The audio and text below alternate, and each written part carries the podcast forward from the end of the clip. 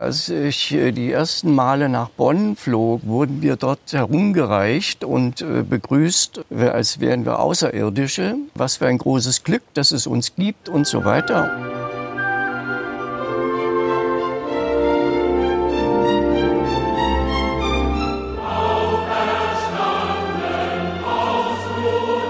Und dann musste ich das alles ja auch meiner Frau beibringen, weil sie hatte ziemlich deutlich formuliert, dass ihr das gar nicht gefällt, dass ich jetzt plötzlich irgendein Parteifunktionär werde. Und wenn das dann noch bis zum Minister geht, da kam dann die Drohung, dass sie sich scheiden lässt.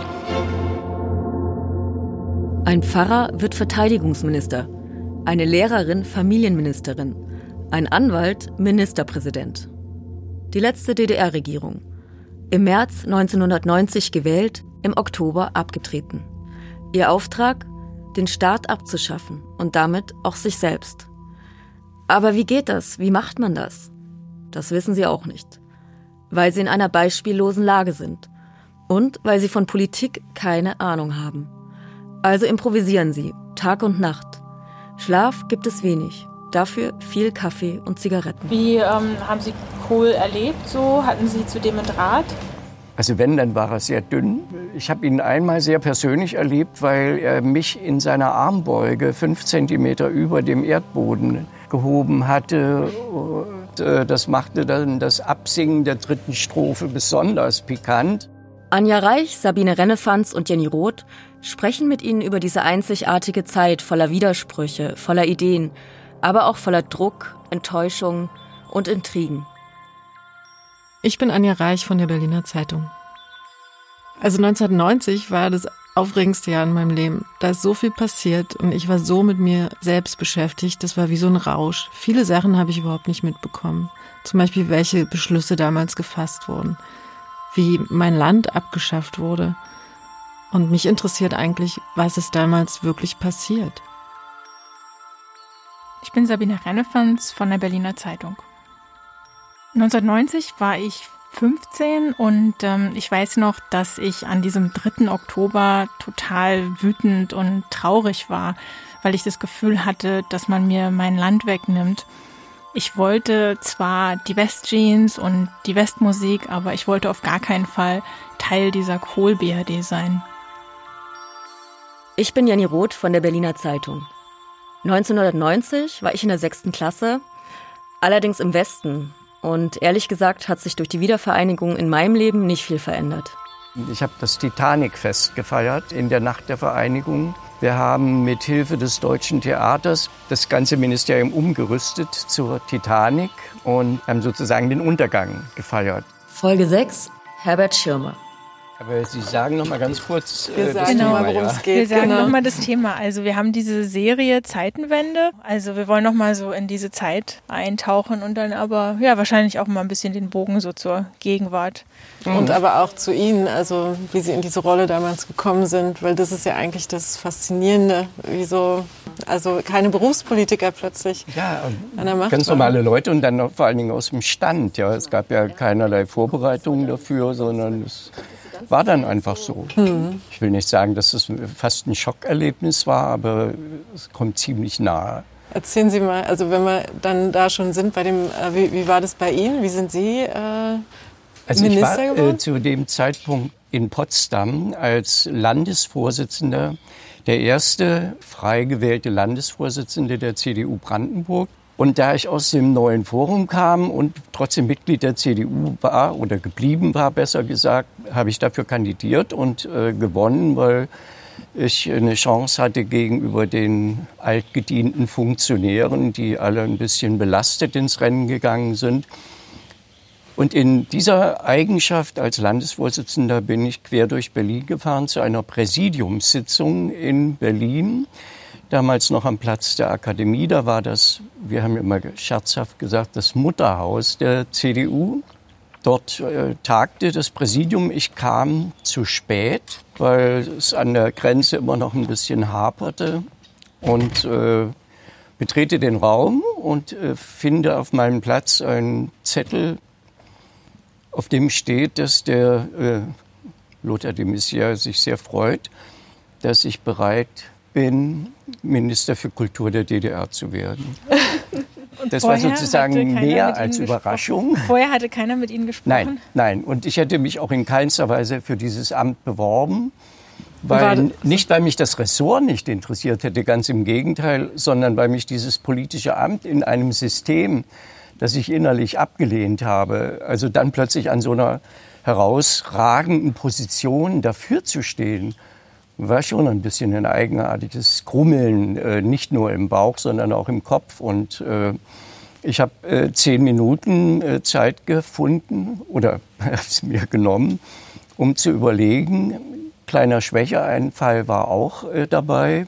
Das heißt, was war das für ein Schwächeanfall? Das, das war einfach die Überraschung. Ich hatte, äh, im, ich war ja bis November 1989 in keinerlei politischen Funktionen.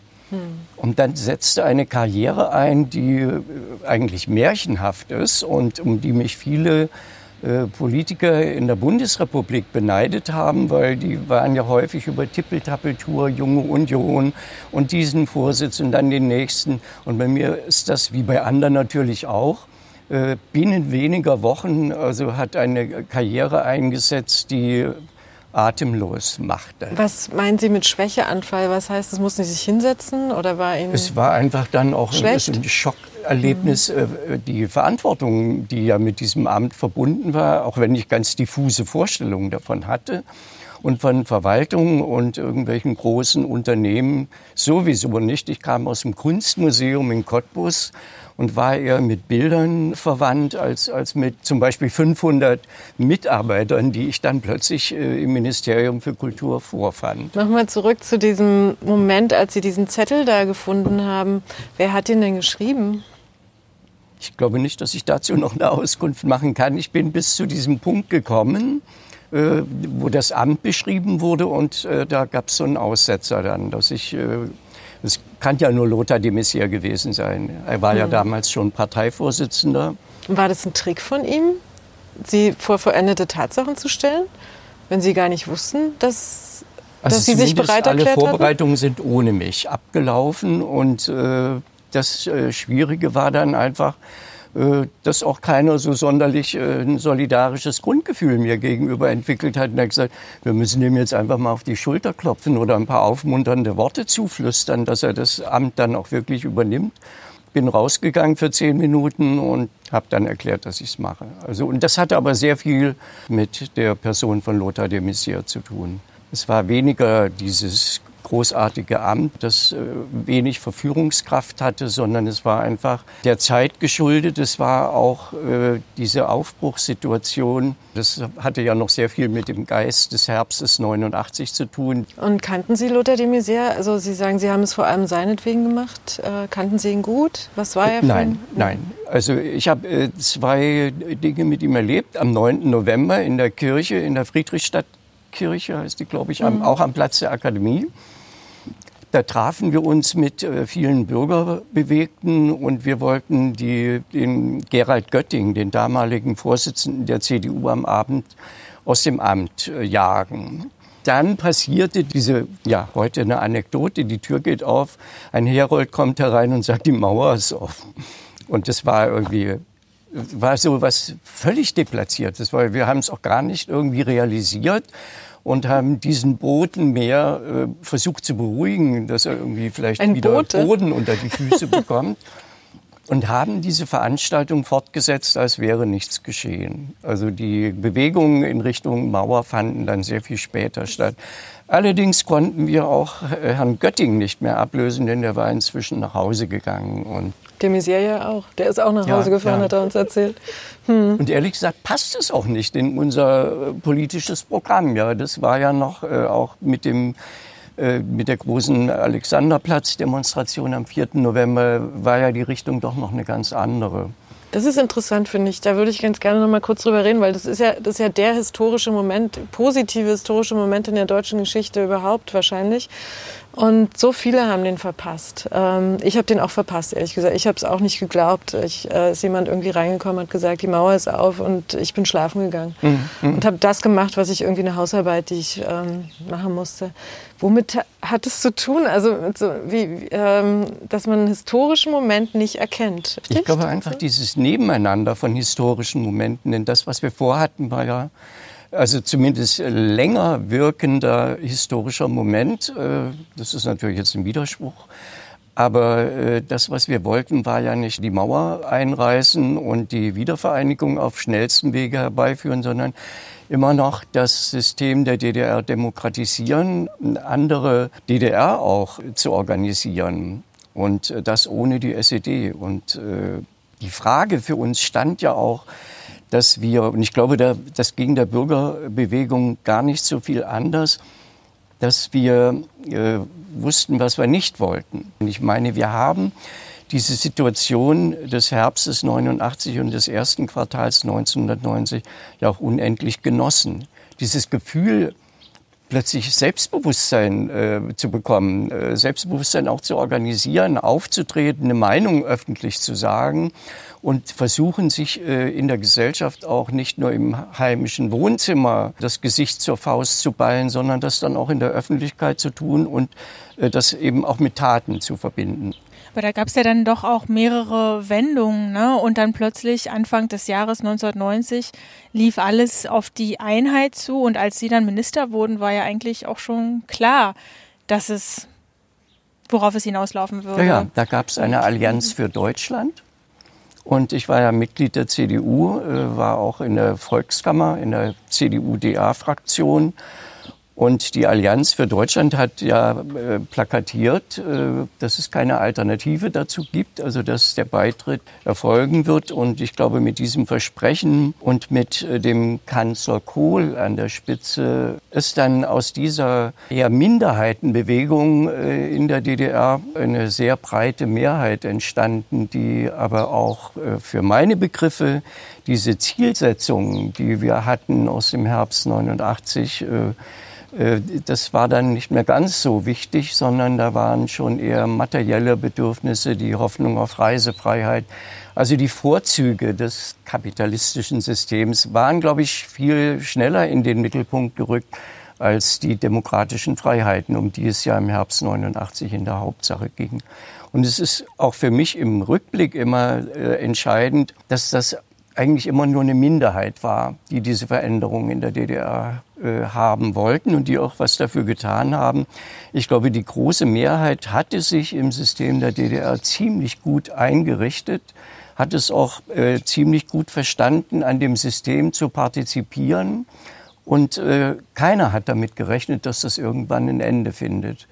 Also die außenpolitische Situation äh, spielte sowieso bis auf den Besuch von Gorbatschow in Berlin so gut wie keine Rolle. Sind Dabei Sie, war das natürlich die Voraussetzung überhaupt für die ganzen äh, nachfolgenden Ereignisse ja. nach dem 18. März. Ohne diese außenpolitische Situation und die Bereitschaft der Siegermächte, äh, Ja zu sagen zu dieser Vereinigung, hätten wir uns in beiden Teilen Deutschlands abstrampeln können nach Herzenslust und es wäre nichts geschehen. Lothar de Maizière hat uns äh, gesagt, er hat bei der ersten Kabinettssitzung sinngemäß den Satz gesagt, meine Damen und Herren, unsere Aufgabe ist, uns, uns abzuschaffen. Erinnern Sie sich daran und was haben Sie da gedacht? authentisch wiedergegeben. Mhm. Er hat auch gesagt, wir wollen den zweiten Osterfeiertag wieder einführen. Und das war wirklich die erste Regierungshandlung.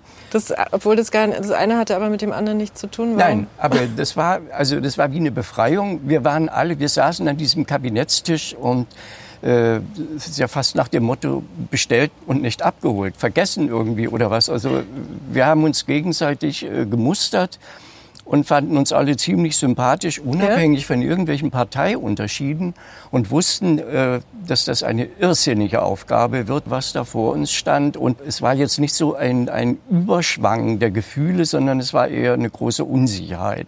Auch, aber eben auch der starke Wille, mitzumachen und den Prozess zu gestalten. Deswegen war das so was Befreiendes am Ende, weil ich glaube, es war Lothar de Maizière, der vorgeschlagen hat, die DDR hatte ja den zweiten, alle zweiten äh, kirchlichen Feiertage abgeschafft. Und wir haben als Regierung den Beschluss gefasst, sofort, das war am Grünen Donnerstag, den Osterfeiertag, also den zweiten Osterfeiertag Was wieder ist denn der zweite? Das ist der. Ostermontag, gell? Das war der Ostermontag. Den gab's in der DDR der gar ist nicht mehr? Der war abgeschafft, also. Weiß ich gar nicht mehr. Und äh, das war dann, dann sind wir doch mit einem ziemlich guten Gefühl nach Hause gefahren. Und dann musste ich das alles ja auch meiner Frau beibringen, was da an Veränderungen äh, vor sich gegangen war, weil sie hatte nach den bisherigen Karrierestufen ziemlich deutlich formuliert, dass ihr das gar nicht gefällt, dass ich jetzt plötzlich irgendein Parteifunktionär wer werde und wenn das dann noch bis zum Minister geht, da kam dann die Drohung, dass sie sich scheiden lässt. Das Aber war- woher kam diese Haltung äh, von ihr? Einfach aus der Einfach weil DDR? das war bei uns irgendwie üblich, dass wir uns äh, mit irgendwelchen Parteigeschichten äh, also nicht eingelassen haben. Ich bin ja auch erst 1986 Mitglied der CDU geworden und nicht, weil ich so begeistert war, sondern es ging um dieses Haus, das unserer Familie gehört und als wir das 1986 von Dresden kommend übernommen haben, hat die hiesige Stadtverwaltung äh, versucht, uns dazu zu zwingen, eine Wohnung für eine weitere Familie auszubauen. Und dagegen waren wir natürlich sehr äh, und wollten hier schon alleine sein. Und da hat die CDU Besko geholfen. Äh, ich war nicht dabei, aber wir, es ist dann alles gut gegangen. Aber natürlich äh, wurde auch von mir erwartet ein bisschen mehr Engagement. Und äh, ja, so bin ich dann Mitglied der CDU geworden und sofort im Bezirksvorstand in Frankfurt oder als kulturpolitischer Sprecher auch ernannt worden. Also alles ohne große Wahlveranstaltungen. Und in Ihrem Wikipedia-Eintrag steht, Sie waren Heizer und Maschinist. Mhm. Ja, also ähm, nach der EOS, nach der erweiterten Oberschule, habe ich erst mal einen Beruf gelernt.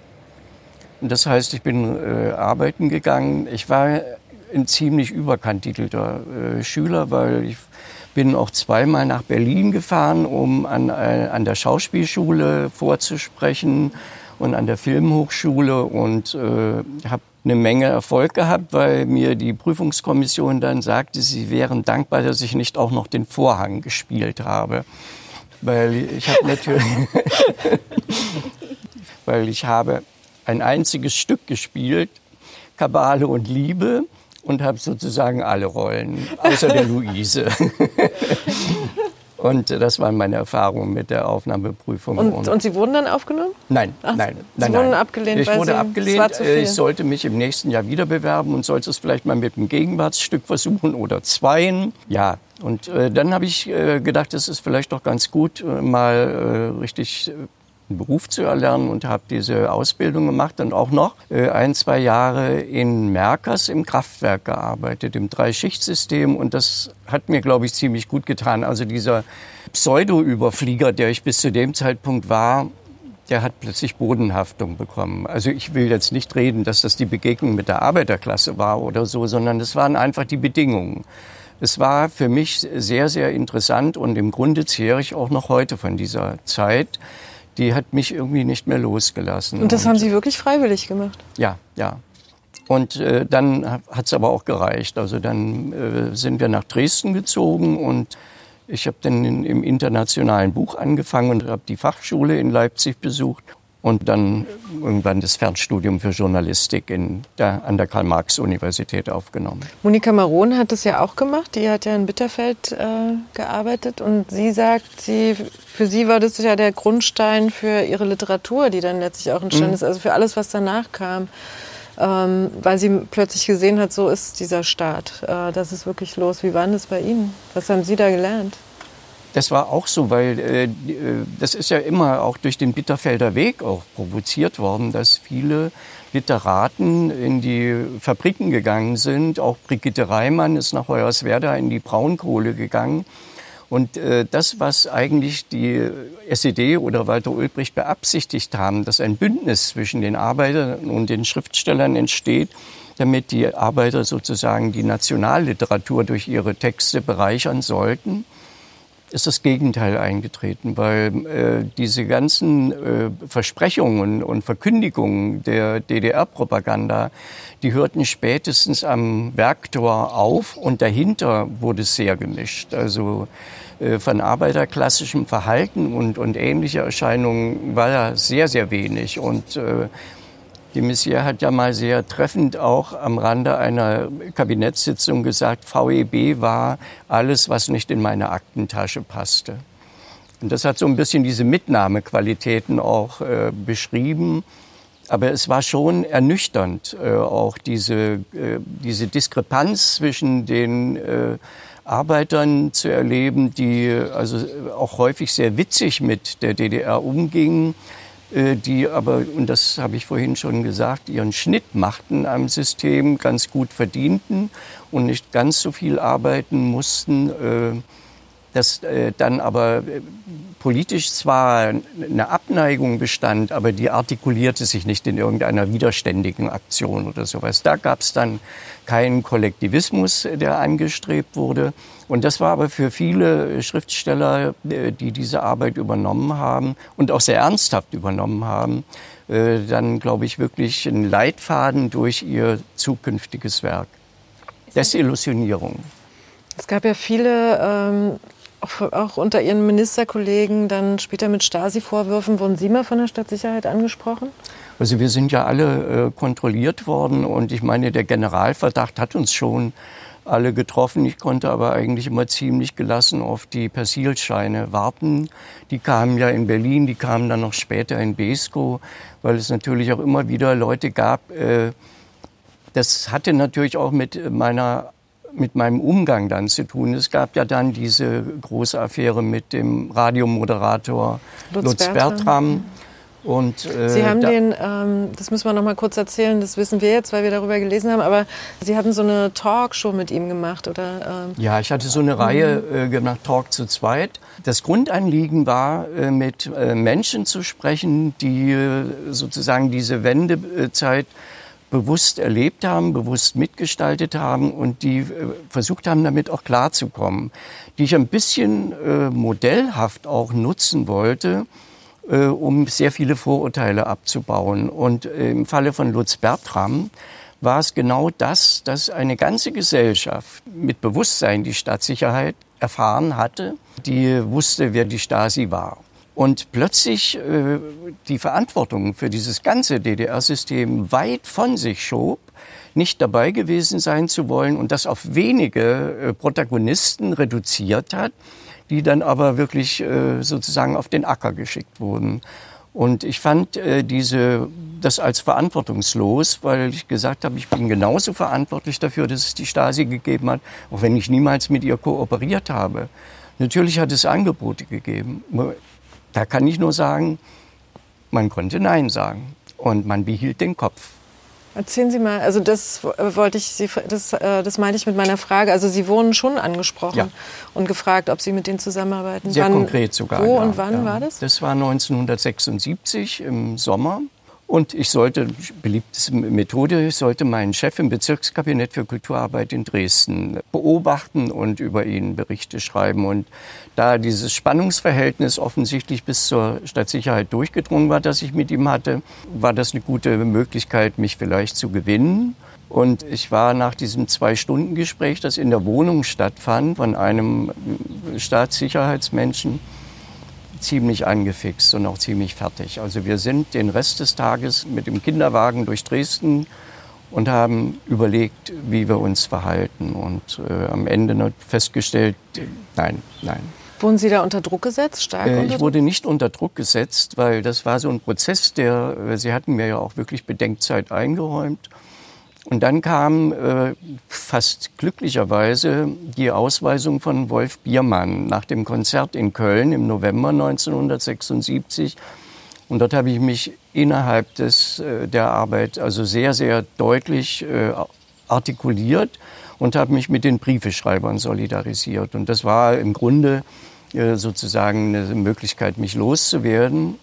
Ich wurde aber für ein Jahr an den Arbeitsplatz verpflichtet wurde als Chefredakteur der Zeitschrift Kulturreport abgesetzt und äh, als einfacher Redakteur weiter beschäftigt und sollte am Ende dieses Jahres ein Bekenntnis zu meinem sozialistischen Friedensstaat abgeben. Und haben Sie das gemacht? Nein, weil das wollte auch niemand mehr nach einem Jahr. Ich sage ja, das, manches hat sich dann einfach erledigt. Erledigt, ja. Es war eine große, so eine, so eine Angstmacher-Geste am Anfang oder auch so eine Situation mit unheimlichem Drohpotenzial Und wenn man das ausgesessen hat, wahrscheinlich hat auch Frau Merkel da ein bisschen gelernt in der Zeit, mit dem Aussitzen, dann äh, hat sich das erledigt. Nicht immer, das muss ich auch sagen. Aber es hat keine weiteren Versuche gegeben, mich in irgendeiner Form abzuschöpfen, weil ich dann wahrscheinlich sowieso in die falsche Fraktion geschoben worden war. Da ich auch nicht erpressbar war durch irgendwelche Eitelkeiten oder was, da gab es keine weiteren Versuche. Das ist ganz interessant zu hören, wie Sie sich dann, also wie Sie Lutz Bertram eingeladen haben und dann aber in den Anfang der 90er Jahre, glaube ich, waren Sie so genervt von der CDU, weil da einer nach dem anderen auch aufgeflogen ist. Also da haben Sie dann ja so CDU-Leute, die IMs waren, irgendwie so um, kritisiert oder da stand auch, dass Sie Gerüchte verbreitet haben, habe ich irgendwo gelesen. Was hat Sie dazu bewogen? War das vor Lutz Bertram? Was war das für eine Phase in Ihrem Leben? Da muss ich ein bisschen ausholen. Mhm. Als ich äh, die ersten Male nach Bonn flog, wurden wir dort herumgereicht und äh, begrüßt, als wären wir Außerirdische. Und äh, was für ein großes Glück, dass es uns gibt und so weiter. Und äh, dann im weiteren Prozess war es so, dass äh, ich gemerkt habe, dass die Sympathien von uns weggingen. Also von mir speziell, weil ich nicht der typische Parteipolitiker war in ihren Augen und vor allen Dingen, weil ich aus dem neuen Forum kam. Und es erfolgte eine Kehrtwende hin zu den altgedienten Funktionären, die ich zum Beispiel im Land Brandenburg, bevor das entstand, also in diesen Bezirksstellen, musste ich ja die Mitarbeiter der CDU-Dienststellen entlassen. Das war eine meiner ersten Diensthandlungen als Landesvorsitzender dann. Musste den äh, Mitarbeitern, die wahrscheinlich äh, bis zur Rente geplant hatten, in diesen Ämtern zu bleiben, musste ich sagen, dass diese Ämter in Kürze aufgelöst werden und dass, es, dass sie ihre Arbeit verlieren. Und das war ein sehr, sehr schwieriges Unterfangen und ich habe da auch wirklich Höllenqualen gelitten. Hatte einmal panische Angst, weil ich hatte das Gefühl, mir springt einer von den Kandidaten aus dem offenen Fenster. Aber trotzdem hatte ich eine große Distanz zu dieser Göttingen-Truppe und ich merkte dann ganz besonders bei Volker Rühe, dass sozusagen die Altgedienten die bequemeren äh, Partner waren. Göttingen-Truppe sagten, sagten Sie? Göttingen. Äh, Göttingen. Also das ist der Parteivorsitzende der DDR, CDU, bis zum Antritt von Lothar de Maizière gewesen. Und Rühe war Generalsekretär damals? Er war Generalsekretär mhm. der CDU West. Und er hat ja wesentlich diese Allianz für Deutschland mitgeschmiedet. Und die Allianz für Deutschland ist ja auch ein Strukturausdruck dafür, dass die CDU der DDR, dass wir generell als Blockflöten verdammt wurden, was ja auch irgendwo einen ziemlichen Wahrheitsgehalt hatte, denn die CDU der DDR war eine Blockpartei der SED, also eine geduldete äh, Mitläuferschaft und bei Lichte betrachtet eine Erfüllungsgehilfe. Also alle, die nicht in die SED wollten, haben dann die Ausweiche über die CDU oder über eine andere Blockpartei genommen. Aber zu sagen hatten die Blockparteien politisch äh, betrachtet nichts. Also das war nur ein anders gefärbtes Politikmodell der SED und Insofern glaubte ich damals, dass äh, neue Leute in der CDU vielleicht auch eine andere Chance haben, äh, die Partei zu erneuern. Und das hat ziemlich wehgetan, das muss ich sagen. Auch zu sehen, wie dann in der Zeit erst sind die alten Funktionäre abgetaucht äh, oder haben sich weggeduckt und dann erschienen sie plötzlich wieder mit einer solchen Selbstsicherheit und wir wurden weggeschoben. Also es gab insgesamt zwei in der DDR-CDU zwei neue Vorsitzende in den Bezirken. Und das war Christian Seidel in Potsdam, der dann zur SPD gegangen ist, und ich in Frankfurt-Oder. Alle anderen Funktionäre waren aus dem alten Apparat. Und da gab es auch Stasi-Vorwürfe oder also Akten. ich habe ja in Frankfurt-Oder äh, am 29. November den Vorsitzenden abgelöst, ganz spontan, ähnlich wie im Ministeramt fahre zu einer Vorstandssitzung und äh, die Kollegen aus dem Vorstand beschließen, mich zum neuen Vorsitzenden zu machen. Da hat auch keiner gefragt vorher, ob ich da mir das vorstellen kann oder was. Und äh, ja, mach mal zehn Minuten. Äh, und ähm, dann wurde eben gesagt, ja, wir brauchen jetzt jemanden, der aus dem neuen Forum kommt, der äh, noch nicht alt gedient ist, der andere Ideen hat, der Kritik ist, der Kritik leistet und und und. Und schwupp, äh, schon war ich äh, zwei Tage später, habe ich gekündigt im Kunstmuseum in Cottbus und am Montag war ich dann äh, Bezirksvorsitzender in Frankfurt-Oder, fest angestellt. Und, das war ein Vollzeitjob? Ja. Das, äh, auch in den Kreisen und äh, gab es also Vorsitzende und Geschäftsführer, die fest eingestellt waren und die äh, natürlich auch von der SED bezahlt wurden gab diesen Begriff des Koffergeldes. Das heißt also einmal im Monat schickte die SED ihre Boten aus an die Blockparteien, die sozusagen Gehälter und äh, alle anderen Dinge äh, finanzieren durften.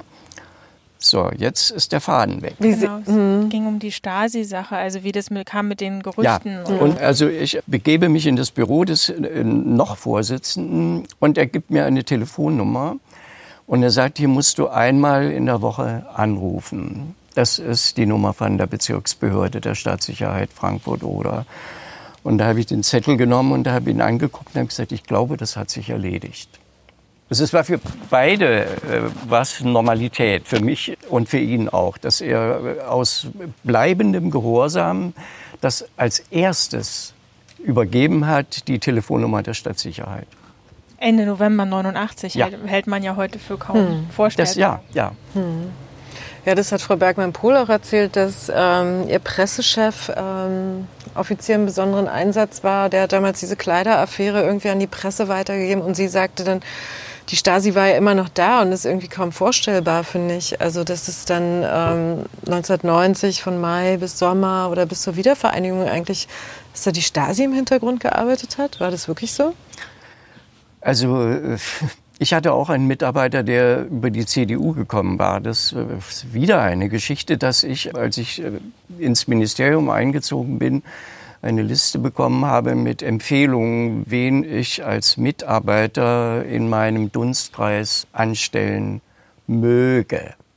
Und also meine Begeisterung für diese Personage hielt sich in Grenzen. Ich habe, glaube ich, von den, es waren vielleicht so 15 Empfehlungen, zwei genommen und habe dann mein Team, auch mein Leitungsteam, eher aus der freien Kulturszene zusammengesetzt. Unabhängig, ob wir jetzt irgendwelche, also Staatssicherheit äh, nicht, aber SED-Mitgliedschaft spielte in dem Falle auch keine Rolle, wenn es diese Loy Loyalitätsbekundung oder ich kannte die Leute über viele Jahre aus der Zusammenarbeit. Und da habe ich dann diesen Mitarbeiterstab gebildet. Aber der eine von den beiden war ein äh, Stasi-Beamter, der, vor dem ich auch nachträglich gewarnt worden bin. Äh, ich habe es aber dabei belassen, ihn ein bisschen besonders im Auge zu behalten. Also Sie wussten es? Ich ähm. wusste es, ja. ja. Mhm. Ich meine, wo sollten denn diese mhm. 100.000 Leute hin plötzlich? Die mussten ja irgendwo auch bleiben. Und als ich meine Antrittsrede im, im äh, Kino International, Kosmos, ich weiß es nicht mehr, also stand ich zum ersten Mal meinen, meiner Delegation von 500 Mitarbeitern gegenüber, die vom Brechtzentrum über die Akademie der Künste da saßen die Artisten. Ja, also das war alles schon äh, ziemlich bunt, auch so von ganz unterschiedlichen Ansprüchen geprägt und äh, bis hin zu den Unterhaltungskünstlern auch. Also die Rockgruppen gehörten dazu, die Orchester und und und. Das war also die ganze. Die saßen Palette. alle zusammen dann im Kino international. Ja, ja. Ich hatte nie in meinem Leben vor so vielen Leuten gesprochen und dann auch nicht mal mit einem Manuskript oder so. Und habe dann aber eins äh, wirklich transportiert und dafür bin ich dem Messias noch heute dankbar, dass er sozusagen die, ich will nicht sagen Richtlinie oder Order oder was, sondern dass er gesagt hat, dass wir in unseren Ministerien äh, sozusagen von den Mitarbeitern erwarten, und das auch deutlich formulieren, dass sie uns gegenüber loyal arbeiten. Und das betraf ja dann natürlich auch in der Hauptsache die äh, Mitarbeiter, die äh, für die Stasi äh, unterwegs waren. Was hießen loyal? Bitte? Was hießen das damals loyal im Verhältnis zu den Dass sie äh, sich zu der ganzen Entwicklung, oder? dass sie sich zu dieser äh, Strategie der Vereinigung, dass sie äh, jetzt unter einer neuen Führung im Ministerium äh, ihre Arbeit möglichst sachlich und ohne politische Ränkespiele fortsetzen Also auch können. keine Konterrevolution sozusagen? Nein, also gut, bis dahin äh, ging es nicht mit dem Begriff, hatte, glaube ich, auch der Messier so seine Probleme. Aber es ging einfach darum, jetzt nicht einfach radikal alle Leute auf die Straße zu schicken, ohne Prüfung. Das wäre ja damals auch gar nicht möglich gewesen. Und deswegen diese Loyalitätserklärung. Und wer sich daran gehalten hat, äh, der ist auch nicht entlassen worden. Ich habe mehrere äh, leitende äh, Angestellte bis hin zu stellvertretenden Ministern äh, am Schreibtisch sitzen gehabt, die äh, erklärt haben, sie wollen jetzt sofort aus der SED austreten. Und ich habe in allen Fällen reagiert und gesagt, wenn Sie bis jetzt keinen Anlass dazu hatten, dann können Sie gerne drin bleiben. Nochmal für mein Verständnis, diese Stasi-Geschichte, diese Stasi-Geschichten, habe ich Sie richtig verstanden, dass es Sie geärgert hat, dass so viele von diesen Ost-CDU-Menschen dann plötzlich so schnell sich gewendet quasi haben und so getan haben, als ob sie mit dem, was in der DDR passiert ist, nichts zu tun hatten und dass, dass Sie deshalb irgendwie auch gesagt haben, das muss jetzt raus? Ja, Sie haben gerne auch die Rolle des Unterdrückten gespielt und dass diese klassische Formulierung, wir mussten das ja so machen. Wir hatten ja keine andere Chance, wenn wir unseren Job behalten wollten. Diesen Satzteil haben sie meistens weggelassen. Aber dieses, äh, das war eben äh, keine, keine Haltung. Und warum haben Sie das gemacht, diese Leute? Also warum haben die sich so verhalten dann? Das ist sehr schwierig zu beantworten, weil eigentlich müssten die das selbst tun, äh, weil für mich auch die Motive nicht immer klar waren. Also sie erfuhren plötzlich eine Rehabilitierung äh, durch den Westen, was ja eine ungeheure Aufwertung war.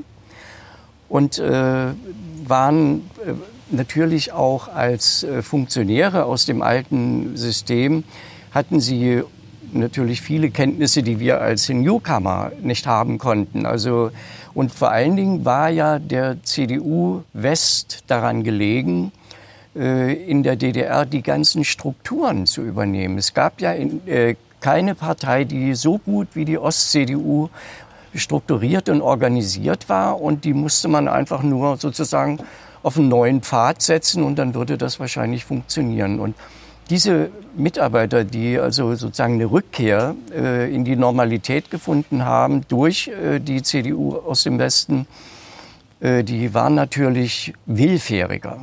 Die haben von vornherein äh, nicht kritisiert, die haben nicht aufgemuckt, die haben weitergemacht, was man ihnen gesagt hat. Also Sie haben sich eigentlich gar nicht so viel anders verhalten als dann Nein, vorher in der DDR? der vorauseilende Gehorsam als oberstes äh, Prinzip auch hat weiter funktioniert. Und haben Sie das auch in dieser letzten DDR-Regierung beobachtet, dieses Verhalten? Oder war das bei Ihnen anders? Sie sagten ja, Sie waren sich alle irgendwie ganz sympathisch. Ja, weil die meisten äh, waren ja doch äh, auch ein bisschen mit der Bürgerbewegung verbandelt oder mit der SPD-Gründung, äh, wenn ich an die äh, sozialdemokratischen Minister denke. Und äh, wir waren auch äh, so ein bisschen eine eingeschworene Truppe, die durch die Schwierigkeiten des ganzen Prozesses auch und dieser maßlosen Arbeit, die ja tagsüber kein Ende fand, waren wir zusammengeschweißt. Also das äh, ist heute noch so, wenn wir uns irgendwo auf der Straße begegnen, wird sich Umarmen umarmt sich, und ja, ja, Parteigrenzen spielten damals eher keine Rolle und heute sowieso schon gar nicht mehr. Aber, also Sie äh, umarmen auch Peter Michael Diestel, wenn der Ihnen auf der Straße entgegenkommt? Das ist eine böse Frage. Was ist mit Herrn Krause? Äh, mit Herrn Krause habe ich später mal ein Podiumsgespräch gemacht. Also wir haben, ja, würde ich sagen, friedliche Koexistenz äh, geschlossen. Mit Herrn Distel eher nicht. Was würden Sie denn sagen, wenn Sie jetzt an diese Zeit zurückdenken? Was war denn so die schwierigste Aufgabe für Sie als Kulturminister? Ja, das ist also eine jetzt hervorzuheben. Es waren ganze, ganze Pakete mit äh, schwierigen Dingen. Die Rettung der DEFA. Ich habe dem Boss, sage ich jetzt mal salopp, der DEFA in einem Gespräch in meinem Zimmer neun Millionen versprochen, damit die DEFA weiterarbeiten kann. Aber ich hatte keine neun Millionen und ich wusste auch gar nicht, woher ich die nehmen soll. Und das ging natürlich sofort an die Medien, weil der äh, Herr sich da sehr ausließ darüber und wahrscheinlich auch hoffte, wenn es öffentlich ist, dann kann er nicht mehr zurück. Und äh, wir haben das Geld dann natürlich gefunden. Aber äh, diese, diese Entscheidungen, die häufig genug einfach aus dem Stand getroffen werden mussten, denn der ganze Betrieb lief ja weiter. Es gab die Reisen äh, ins Ausland. In Athen habe ich eine Heinrich Schliemann-Ausstellung äh, eröffnet. Ich war in der Schweiz, ich war in Polen. Äh, da ging es dann schon auch um Rückgabe von Bibliotheksbeständen und es waren ja auch immer irgendwelche sehr diffizilen äh, Geschichten. Und dann Vortanzen in der Akademie der Künste und den Herren Erklärungen abliefern und im nächsten Moment dann mit den Rockmusikern klären, wie es mit ihnen weitergeht. In Berlin die Situation der Theater, die Doppelung in Westberlin, in Ostberlin, Volksbühne und welches Theater wird aufgehen, aufgegeben werden müssen. Und das fing ja alles schon an. Und Aber Sie mussten kein Osttheater aufgeben, oder? Nein, also wir haben äh, schon versucht, äh, wenigstens bis zu diesem 2. Oktober anständig zu bleiben. Hat es nicht eher die Westtheater damals dann getroffen? Ja, ja, ja. Aber das war nicht mehr unsere Entscheidung, sondern es war ja so, dass äh, per 2. Oktober dann der Berliner Senat die, äh, diese eher unangenehme Arbeit machen musste. Ich kann mich erinnern, dass ich im Deutschen Theater war, weil da hatte ich gehört, dass das Ensemble auseinanderläuft oder schon zum Teil äh, nach Westberlin oder anderswohin verpflichtet wurde und habe eine Million DDR-Mark, nein, Entschuldigung, D-Mark hingebracht. Das war nach der Währungsunion und habe mich mit dem Intendanten unterhalten, dass das eine Möglichkeit sein soll, das Ensemble zusammenzuhalten. Und hatte noch den Intendanten eingesetzt, Langhoff, der gar nicht begeistert war, aber wir haben drei intensive Gespräche geführt und er hat es dann gemacht. Und das Erste, was dann der Berliner Senat gemacht hat, diese Entscheidung rückgängig zu machen. Also das konnte nicht sein, dass unsere Entscheidungen, die im Sinne des Theaters oder im Sinne der Theaterkunst getroffen waren, und ich meine, Langhoff war eine Persönlichkeit, gegen die man einfach nichts haben konnte. Und dann musste aber neu besetzt werden. Und dass diese Vorurteile, die uns. Die haben sich darüber hinweggesetzt, weil Sie noch DDR waren und die haben das einfach nicht, Ihren Beschluss praktisch nicht ja, ernst genommen. Ich habe häufig und andere, glaube ich, auch diese Vorgaben ignoriert, weil ich gesagt habe, wieso? Wir sind bis zum 2. Oktober selbstständig und wir können Entscheidungen treffen, äh, die nicht gegen diese ganze Geschichte gerichtet sind, aber die doch auch für uns sprechen, dass wir eine Verantwortung gegenüber zum Beispiel dem deutschen Theater haben. Aber ist ja schon hart. Also da wussten Sie das in dem Moment, dass, dass, es, dass möglicherweise Ihre Entscheidung wieder zurückgenommen wird, Langhoff einzusetzen? Also ich wusste es nicht, aber es gab so eine Ahnung schon, äh, weil das, der Umgang mit uns äh, ja immer rauer wurde. Und ich glaube, als dann Max Streibel äh, auch seinen berühmten Ausspruch tätigte, wie lange wollte er eigentlich diese Laienspielgruppe in Ostberlin noch agieren lassen. Wer, wer war nochmal Max Streibel? Das war der bayerische Ministerpräsident zu der Zeit. Und wir haben uns später auch mit Lothar de Maizière über diesen Ausspruch eher amüsiert, weil wir der Meinung waren, er hatte ja irgendwo recht. Wir waren Laienspieler.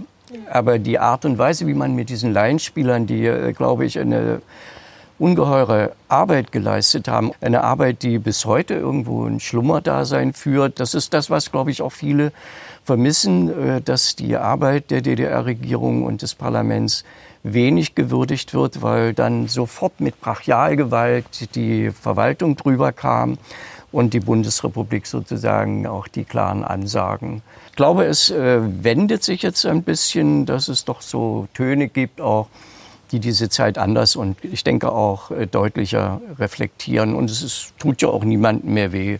Es ist, wäre schon angenehm, auch diese ganzen doch nicht ganz sauberen Übergangsmodelle mal besser zu analysieren. Hat sich denn mal jemand entschuldigt bei Ihnen für nein, sein Verhalten nein, damals? Nein. Der 3. Oktober und man war weg, als wäre nichts gewesen.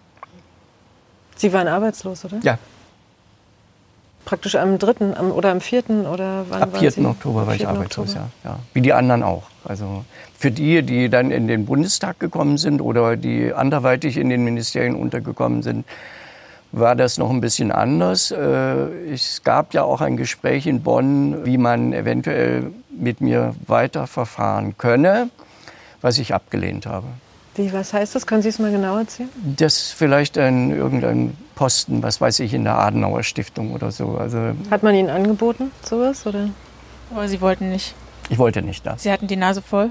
Nee, nicht, weil ich die Nase voll hatte. Das, das kratzte an meinem Selbstbewusstsein. Ja. Ich, ich habe dann nur darauf geantwortet, ich habe genug gelernt, ich komme durch. Mhm. Und diese Ministerposten, also es gab ja dann diese Minister für besondere Aufgaben. Wie wurden die eigentlich damals dann verteilt? Wer hatte das Glück, Minister für besondere Aufgaben zu werden, wer nicht? Also war das, hat sie das dann auch auseinandergebracht, diese gute Truppe die der war, letzten ja, DDR-Regierung? ja, ich meine, das ist natürlich dieses alte, wunderbare Prinzip, bevorzuge die einen und benachteilige die anderen und die Sache erledigt sich dann meistens von selbst. Ja, ich muss allerdings auch sagen, ich bin hierher gefahren, ich war sowas von verknatzt, dass mich überhaupt nichts mehr interessiert hat für eine Weile.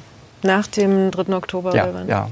Das, weil der Abgang war äh, ja richtig schmerzhaft auch, weil ich persönlich das Gefühl hatte, jetzt wo ich sozusagen dran bin, wo ich auch die Materie einigermaßen beherrsche und das politische Geschäft weitgehend auch mitgestalten kann, kommt das aus. Und äh, gut. Sie wären gerne Minister weitergeblieben? Nein, nicht unbedingt Minister, sondern auch als Abgeordneter.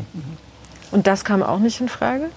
Nein, dafür hatten meine lieblingsalten Funktionäre gesorgt, als die Liste für den Bundestag, für den Übergangsbundestag festgezurrt wurde, haben mich einige Kollegen aus Cottbus haben dafür gesorgt, dass ich auf Platz 42 ankomme.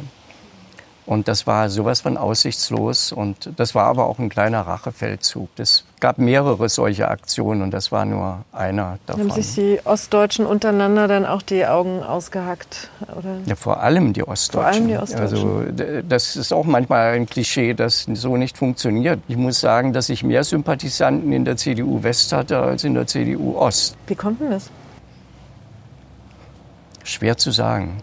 Also dass es diese Solidarität unter den Ostdeutschen nicht gab und vielleicht auch immer noch nicht so richtig gibt. Ich glaube, Keine die, das ist immer noch eine schwache Seite auch zwischen denen, die sich als benachteiligt definieren und denen, die es angeblich geschafft haben. Da gibt es sicher mehr als nur Sozialneid, aber der ist ganz besonders ausgeprägt. Spielt nicht vielleicht auch eine Rolle, dass Sie dann da beim neuen Forum mitgemacht haben, also quasi ähm, Natürlich, ähm, ja. quasi so abgegangen sind, so ein bisschen verrätermäßig mhm. und dann mit diesen anderen Leuten mitgemacht haben? Naja, also vor allen Dingen auch, was will denn dieses Greenhorn? Der kommt in der letzten Minute, tritt in die CDU ein und macht Karriere. Und wir haben ein ganzes Leben lang dafür ausgeharrt am Schreibtisch und was ist jetzt aus uns geworden? Und das, da war natürlich, ich sage ja, das war mehr als Sozialneid, da war auch sehr viel anderes, zum Teil unangenehmes Verhalten mit dabei. Aber ganz sicher auch dieses bürgerschaftliche Engagement dann. Nochmal, wer hat denn darüber entschieden, wer Minister wird in Bonn? War das Kohl direkt? Das kann ich nicht sagen, weil ich war Sie nicht mehr nicht dabei, war, wurde nicht mehr einbezogen, weil ich auch am 24. August, glaube ich, äh, vom Landesvorsitz 1990 vom Landesvorsitz der CDU zurückgetreten bin. Mhm. Mhm. Also, weil da, das war ja genau die Zeit, als der Einigungsvertrag dann ja, unterschrieben wurde. Ja. Als er hat er nicht am 22. August, hat nicht de Maizière dann. Am Wolfgangsee? Oder? Nee, den, den Beitritt im Parlament ähm, in der Volkskammer. Ja, das war auch um die Zeit, das genau. War auch um die Zeit. Ja, ja, mhm. ja. Und da gab's dann, da sind sie praktisch zurückgetreten und sie lagen im Krankenhaus. Waren Sie so erschöpft, wenn ich Sie das fragen nein, darf? Nein, oder das war irgendwas anderes? Überhaupt nicht. Also ich meine, erschöpft nee, warum Sie im waren wahrscheinlich alle. Waren, ähm aber das war eher eine Kopferschöpfung, wenn, also mehr aus äh, politischer Enttäuschung auch. Hm. Auch über, äh, ich sage nochmal, das war ziemlich schmerzhaft zu sehen, wie diese alten Kameraden alle aus ihren Schlupflöchern wieder nach vorne kamen und äh, sozusagen im Westen als die ebenbürtigen Partner begrüßt wurden. Und die neuen Leute sind, keiner von denen ist dabei gewesen.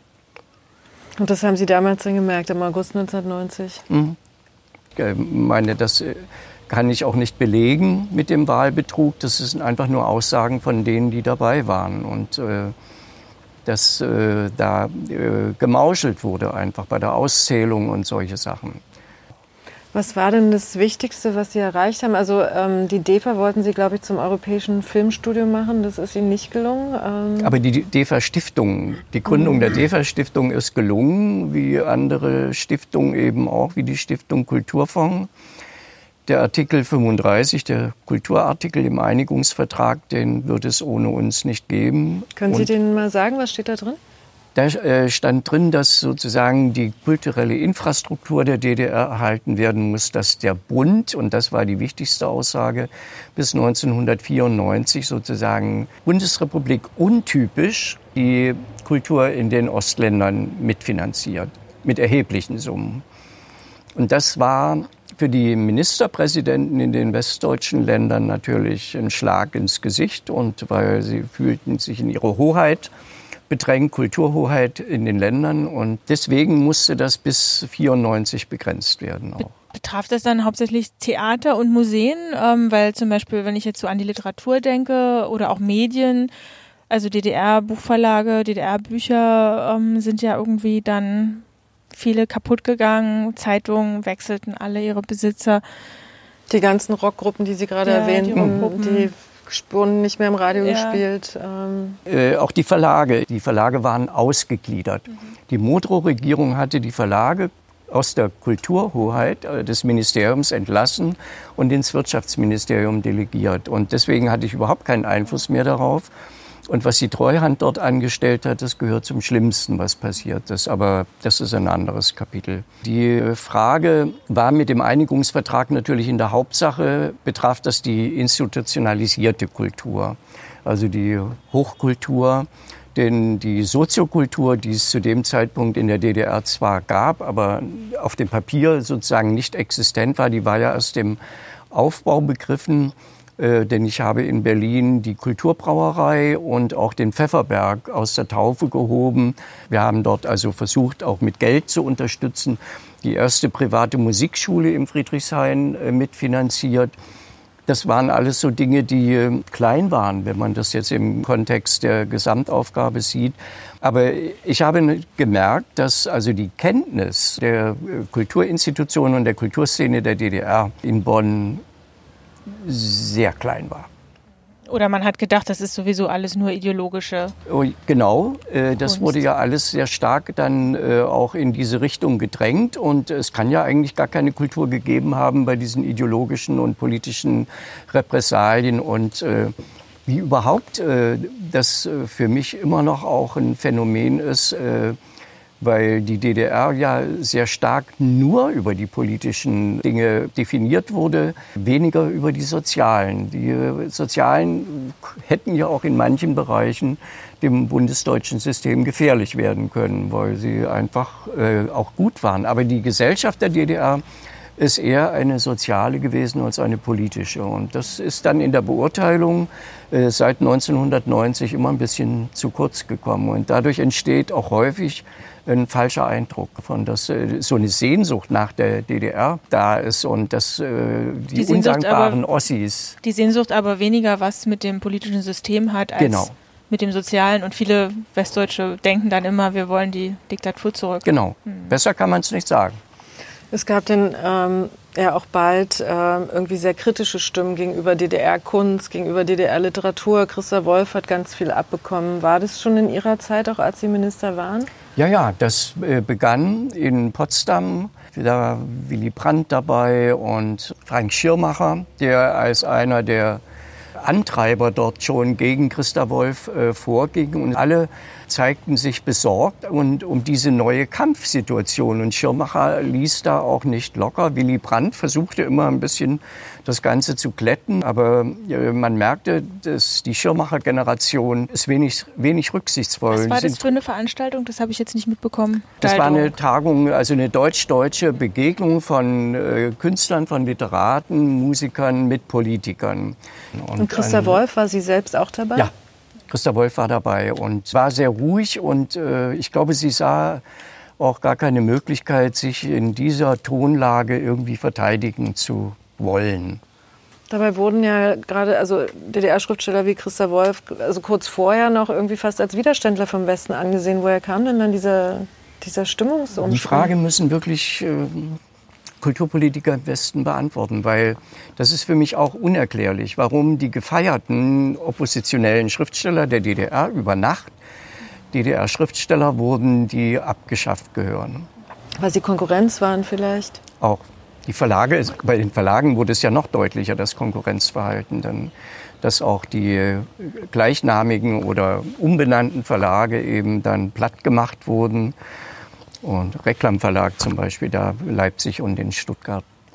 Dass von den 74 DDR-Verlagen drei überlebt haben, das muss man eigentlich nicht kommentieren. Das, äh, und dass jemand, der aus der Baubranche kam, in der Treuhand für die Verlage verantwortlich war, das ist auch ein kleines Narkotikum.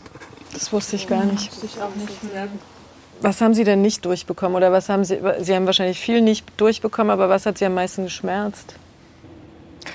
am meisten hat mich geschmerzt, dass ich äh, versucht habe, so eine Übergangskonstruktion zu schaffen. Also dass diese ganzen äh, Umgewöhnungen auch für die ja doch auch an die DDR-Strukturen gewöhnten Künstler und Schauspieler und äh, Literaten, dass die einen Crashkurs durchmachen. Ich wollte das abfangen. Das war auch der Grund, warum wir die Stiftung Kulturfonds gegründet haben, die ja nur für die Ostländer äh, zuständig war und mit ihr dann äh, wenigstens also die ganz schlimmen Dinge abzufangen. Aber es, äh, ein Übergangsmodell äh, spielte keine Rolle.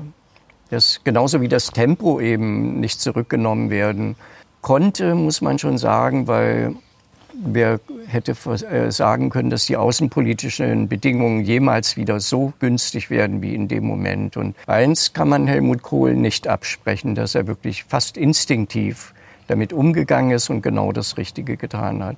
Wie ähm, haben Sie Kohl erlebt so? Hatten Sie zu dem einen Draht? Also wenn, dann war er sehr dünn.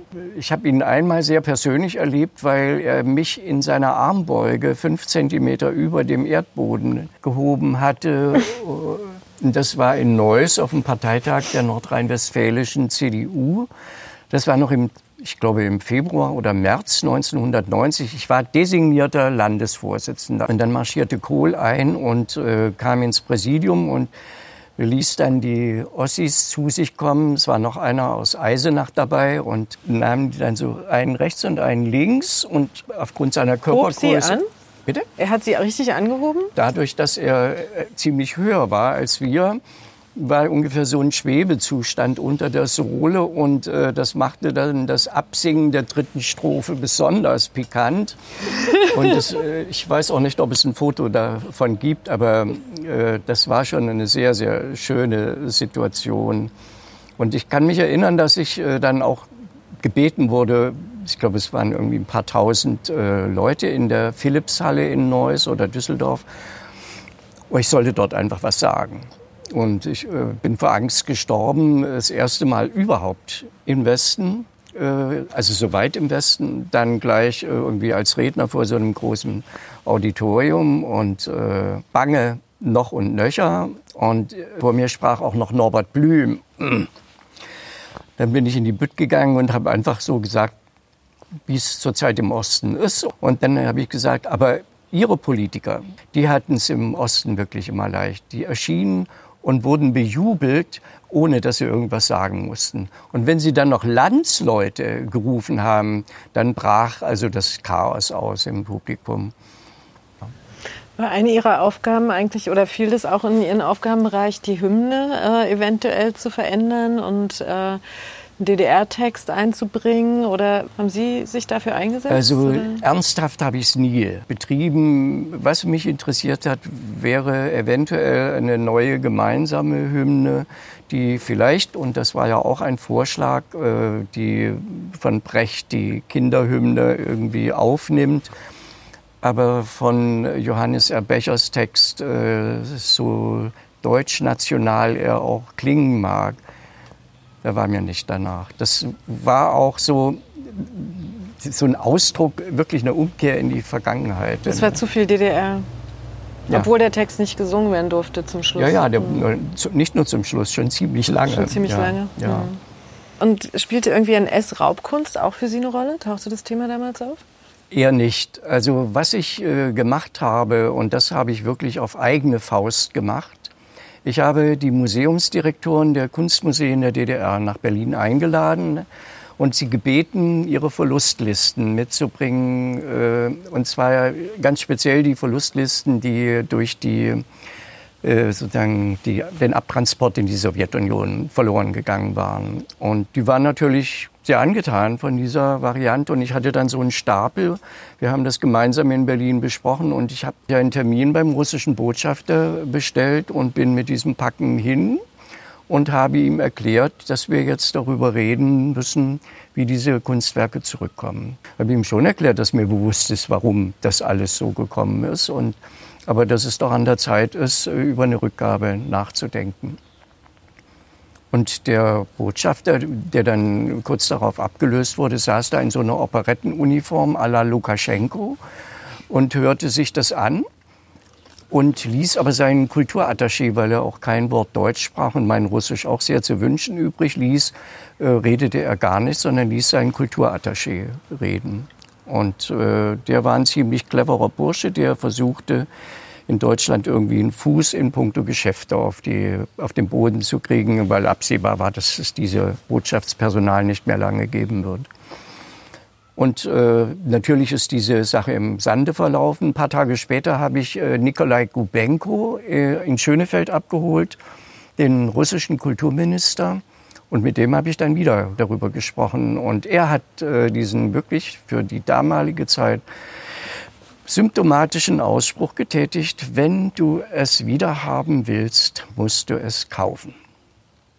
Und dabei ist Und es so dann ist es gekommen. Mhm. Wenn ich an die Fenster in Frankfurt oder denke, die Kirchenfenster, es ist genau so gekommen. Mhm.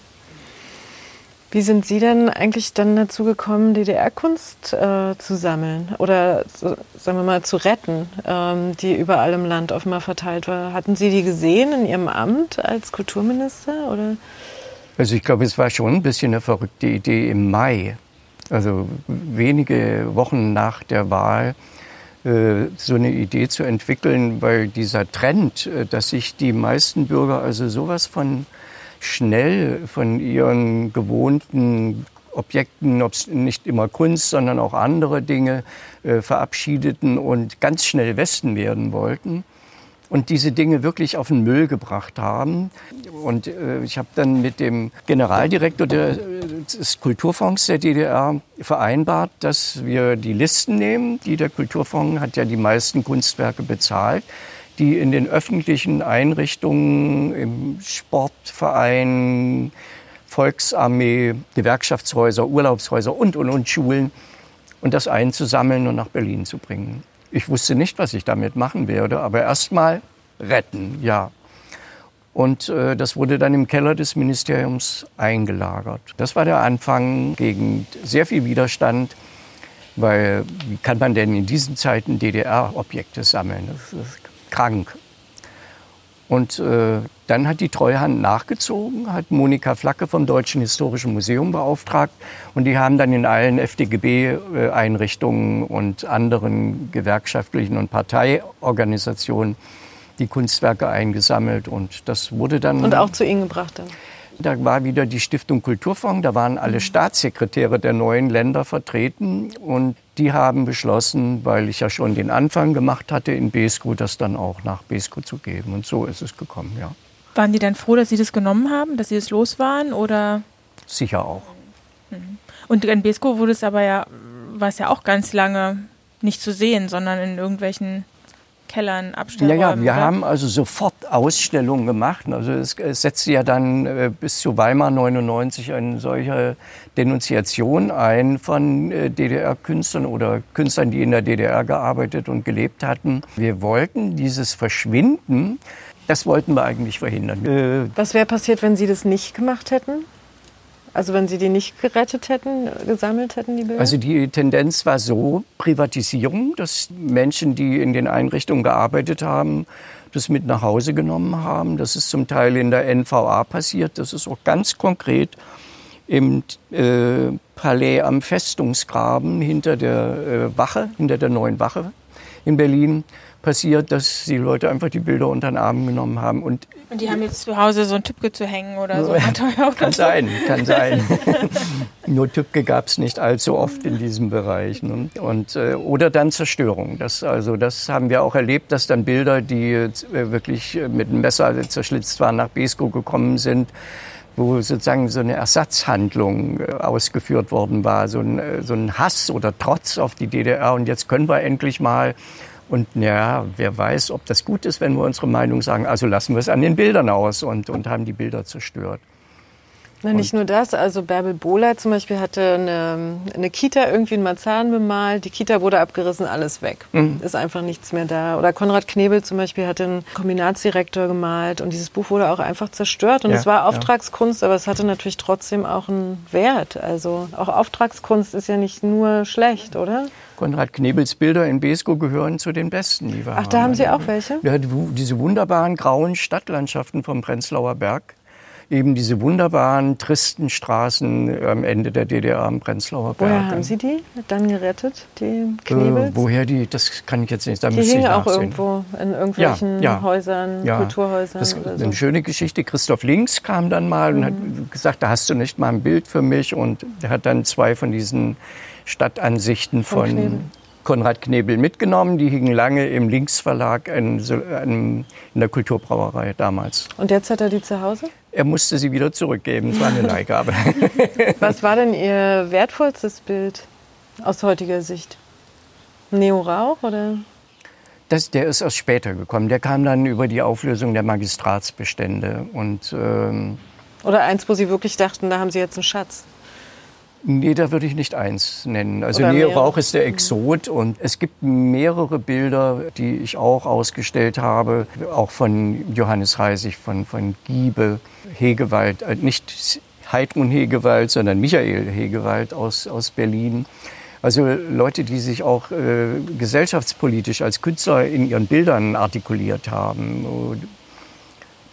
Das äh, ist mir auch wichtig gewesen. Und dann sehr viele Porträts aus äh, den 80er Jahren, die sozusagen diese bleierne Zeit der DDR auch in der persönlichen Reflexion dann natürlich auch reingeschoben haben auf den oder die Porträtierte, dann sozusagen die eigene Resignation mitgemalt. Hm. Sagen Sie, was haben Sie gemacht in dieser Nacht vom 2. auf den 3. Oktober? Ich war im Ministerium. Ich glaube, Sie wissen das, was wir nee. gemacht haben. Ich habe das Titanic-Fest gefeiert in der Nacht der Vereinigung. Wir haben mit Hilfe des Deutschen Theaters, mit den Bühnenbildnern, das ganze Ministerium umgerüstet zur Titanic und äh, haben sozusagen den Untergang gefeiert. Ich habe meine letzte Treppenrede gehalten im Ministerium und die bolschewistische Kurkapelle Rot-Schwarz vom Prenzlauer Berg hat das Ganze musikalisch begleitet. Und es gibt Aufnahmen, da marschiert Marianne Birtler äh, durch das fertige Bühnenbild und ich hatte keine Lust zu diesen ganzen Pathos-Veranstaltungen da und diese Pseudogesänge. Das, das war es nicht. Ich wollte wirklich mit meiner Klientel sozusagen äh, symbolisch äh, den Abgang, Untergang feiern. Wie ging es Ihnen da dann um Mitternacht? Naja, ich stand auf der Straße und habe diese Urkunden unterzeichnet. Ich glaube, über eine Stunde. Und äh, dann bin ich in den Johannishof gefahren. Also meine Frau war auch dabei. Und dann sind wir am nächsten Morgen hierher gefahren. Und das war's.